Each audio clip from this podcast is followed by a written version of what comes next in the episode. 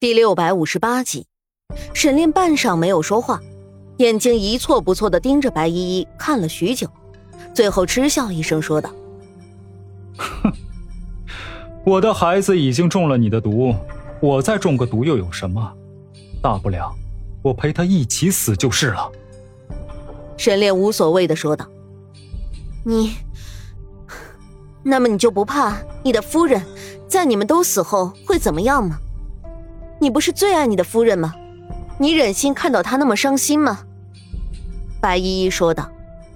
哼，看来你还是不了解我家夫人。心儿她是个坚强的女子，我相信就算是我和长乐真的出了什么事情，她也一定会坚强的带着我们的希望活下去的。沈烈笑着说道。你们，哼，亲王殿下果然是个好汉。用这种卑鄙的手段来威胁人，倒是我小人了。你走吧，我不会给你下毒的。白依依说着，朝着沈炼微微一拱手，似是十分的佩服沈炼的为人处事。白小姐，沈炼有些不敢相信，就这么轻松的，白依依就放过了他。我说到做到，不会对你动手的。白依依说完，傲娇的一扭脸。转身向亭子外面走去，也正是因为这一个转身，他也没能看到沈烈眼睛里的挣扎，以及最后的下定决心一样坚定的眼神。砰！那随着两声不同的声音落下，白依依昏迷了过去。沈炼快走几步，接住白依依往下滑的身子，才没有让她直接摔在地上。白小姐，得罪了，我知道这么做实在是太过分了。但我也是没有办法了，如今能够救长乐的就只有你，而且你和皇帝，我实在无法看着你们两个自相残杀，抱歉。沈烈有些愧疚的说道。说完，他将白依依整个人扛在了肩膀上，接着脚尖点地，整个人如同一只大雁一样，悄无声息的带着白依依在皇宫上方飞掠而去。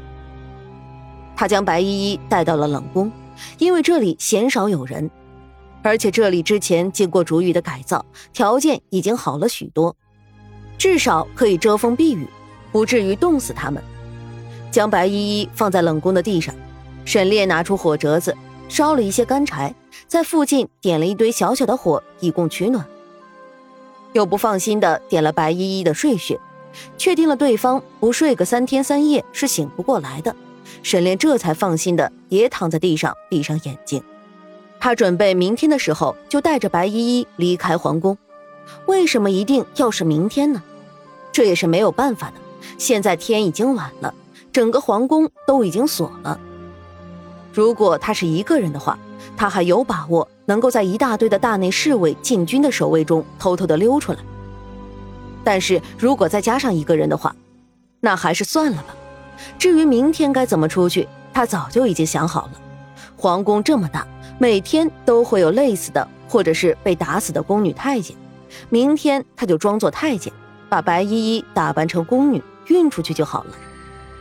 这么想着，沈炼不知不觉的陷入了沉睡中。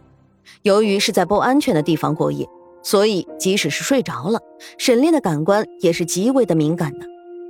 在听到冷宫附近传来的整齐的脚步声的时候，他就醒了过来，仔细的听了好一阵，确定只是寻常的侍卫巡逻，这才松了口气。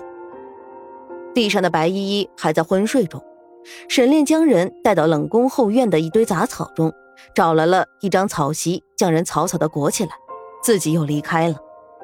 不过一会儿的时间，有一个小太监走了进来，身边还推着一辆车子。那太监身姿挺拔，一身太监衣服穿在他的身上，居然硬生生的多出了几分阳刚之气。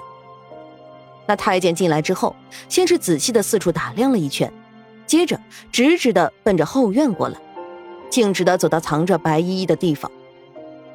这时才能够看到那太监的脸，太监的脸黝黑黝黑的，五官却十分的周正，剑眉星目，如果不是因为皮肤太黑了。一定是一个俊秀的小太监，还好没有被人发现。小太监一边挪动着白依依，一边自言自语道：“声音一出口，居然是沈炼的声音。原来沈炼刚还居然是去找合适的衣服去了。他打昏迷了一个太监，把他的衣服扒了下来。至于这辆车，也是他从一个地方随手拉过来的。将白依依扛到车子上，沈炼推着车走出了冷宫。为了不引人注目，他特意的挑选一些偏僻的道路走。他准备从皇宫的西门出去，那里平常就是宫女太监们进出的地方。他从那里出不会太过引人注目，而且那里查岗的侍卫们一般看到运送尸体的都不会太过于仔细的检查。一路上，沈炼有惊无险的走着，却突然的有一个声音从背后喊住了他，那声音尖细无比：“站住！”随着话音落下。一个人缓缓的走到了沈炼的面前，有些疑惑的盯着他看了许久。你叫什么名字？我怎么没有见过你？那太监问道。啊，公公好，奴才小夏子是刚进宫的，现在在净房干活。今天死了一个宫女，没有人手了，就让奴才把人给运出去。沈炼低着头，一副唯唯诺诺的样子，回答道。死了个宫女儿，怎么死的？那太监问道，一边问还一边动手准备去掀开草席。沈炼见状，急忙的阻拦住他的动作，然后说道：“哎呦，公公，这您可不敢碰啊！这宫女，这宫女是得了传染病死的，要不也不会这么着急的就让奴才把人给扔出去啊！您可小心着，不要被传染上了。”不得不说，沈炼居然还有演戏的潜质。就这么几句话，着急慌乱那是装的淋漓尽致。那个原本还想查看的太监立马缩回了手。这么严重，你不早点说？行了，赶紧的走吧。那太监摆摆手，似乎是十分嫌弃的模样。哎，是。沈炼答应一声，马上就推着车离开了。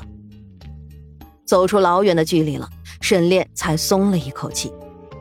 刚刚的话全部都是胡编乱造的。至于那个太监为什么要喊住他，那也和他没关系了。想到刚刚那个太监听说是传染病之后，一副唯恐避之不及的模样，沈炼就一阵的好笑，心里也不禁为自己这个借口叫好。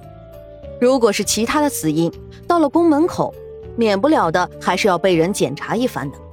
不过传染病就不一样了，他们恐怕只会匆匆的看几眼就让他离开。这么想着，沈炼心里也就平静了下来。这个世界弱肉强食，没有人会真心的为一个人付出生命的代价，在皇宫里就更加的不可能了。今天在你面前笑嘻嘻的兄弟姐妹，在你失势的时候就会变得毫不犹豫推开你的刽子手。沈炼知道，为了自己的命。他们也不会为难他，真的打开草席检查的。